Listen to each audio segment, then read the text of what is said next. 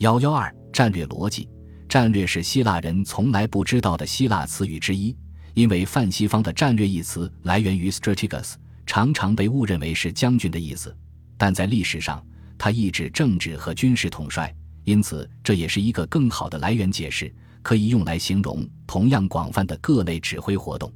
战略的逻辑并不那么简单，人们不理解，就像弓箭一样的向后拉伸，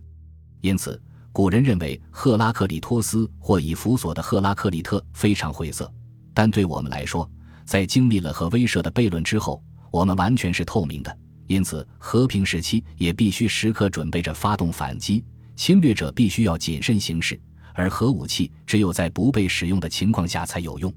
威慑向所有人揭示了自相矛盾的逻辑，即战略目标与表面行动的矛盾。把对立统一道理的向后延伸变成了国际政治中司空见惯的东西，除了那些无法改变现状的无辜者，因为他们看不到在经历恐怖威慑之后才能获取安全。在这一点上，第一位西方战略思想家赫拉克利托斯最终被证明是正确的。尽管早在他之前，许多狡猾的战士都本能地运用矛盾的逻辑来出其不意地攻击他的敌人，只有可以选择更好的作战方式。并可达到预期目标时，其他战术才有可能被故意放弃。当一支敌军部队出现时，在最笔直、最宽阔、最平坦的公路上攻击敌人是最糟糕的选择，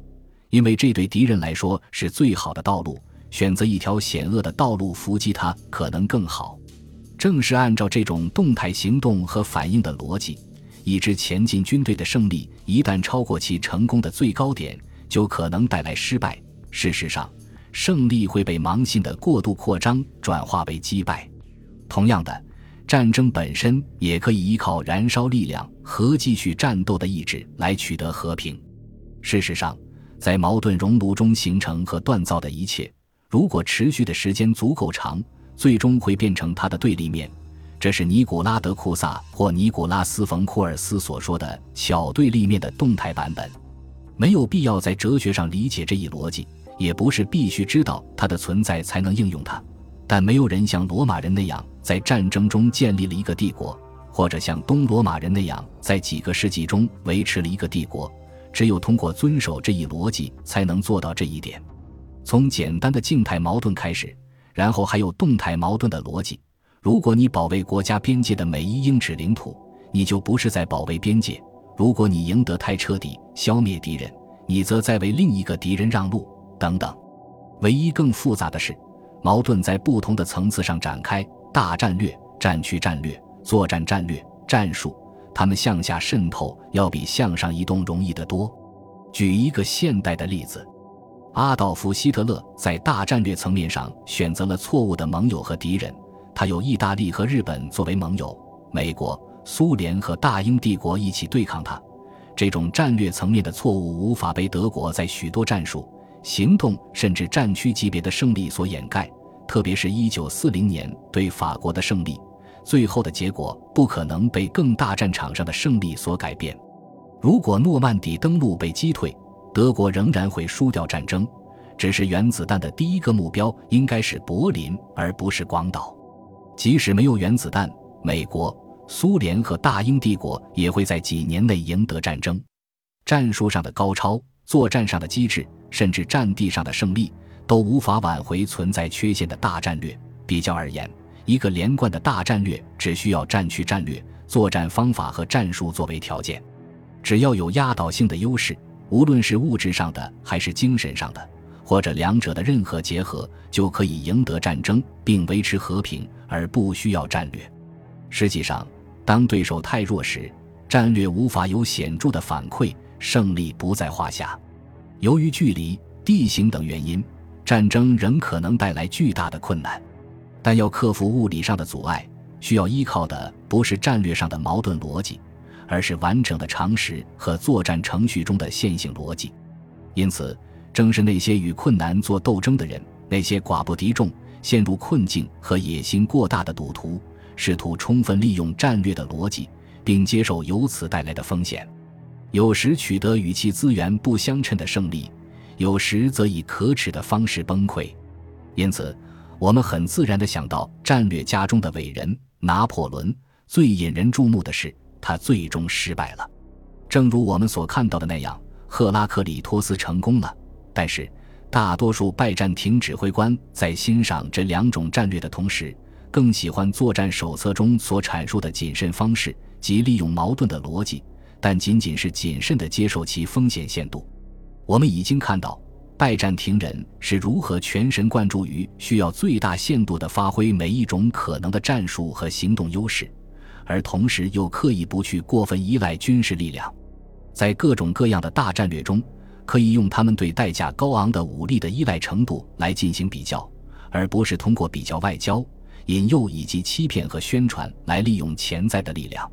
对武力的依赖比例越小，就越有可能超越敌我物质力量的平衡。以较少的力量博得更大的成就，拜占庭人在这方面有许多先驱，他们已经成为并也许仍然是无可超越的大师。亚历山大在放弃侵略印度这一愚蠢而勇敢的计划之前，已经征服了对希腊而言唯一的超级大国——波斯的阿契美尼德王朝，从而赢得了千年的荣耀。他的宏大战略当然符合矛盾的逻辑，尽管他的策略是强硬的。利用步兵方阵发起正面攻击，以及让所有骑兵进行冲锋。但亚历山大的外交是软性的和包容性的，以鼓励马其顿、伊朗的联姻为标志，他赢得了阿契美尼德王朝和其他附庸民族的支持。只有想将帝国扩展到印度这一尝试，超过了他成功的制高点，因为他的军事力量中仍然有一个马其顿原始基地，而那时候。这个基地已经被过度荒废了，正如我们所看到的，被我们称为拜占庭的东罗马帝国，在其战略上至少是罗马式的。当然，是在扎什丁尼试图完全重新征服各地之后，帝国先后从东部受到萨珊波斯人、阿拉伯穆斯林以及塞尔柱人和奥斯曼土耳其人的威胁，从北方受到草原入侵者匈奴人、阿瓦尔人、布勒加尔人、佩切涅格人。马扎尔人和库曼人的威胁，到了九世纪，拜占庭人也不可能指望以传统的罗马方式征服或消灭所有来袭的敌人了。消耗自己的军队，主要是昂贵的骑兵部队，以彻底消灭眼前的敌人，只会为下一波侵略者开辟道路。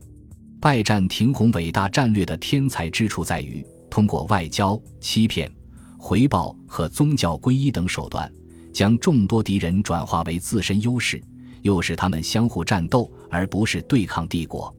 只有坚定自我形象，作为唯一真正信仰的捍卫者，才能维护他们道义上的平衡。在拜占庭战略中，军事力量从属于外交，而不是相反，并且主要用于遏制、惩罚或恐吓，而不是全力进攻或防御。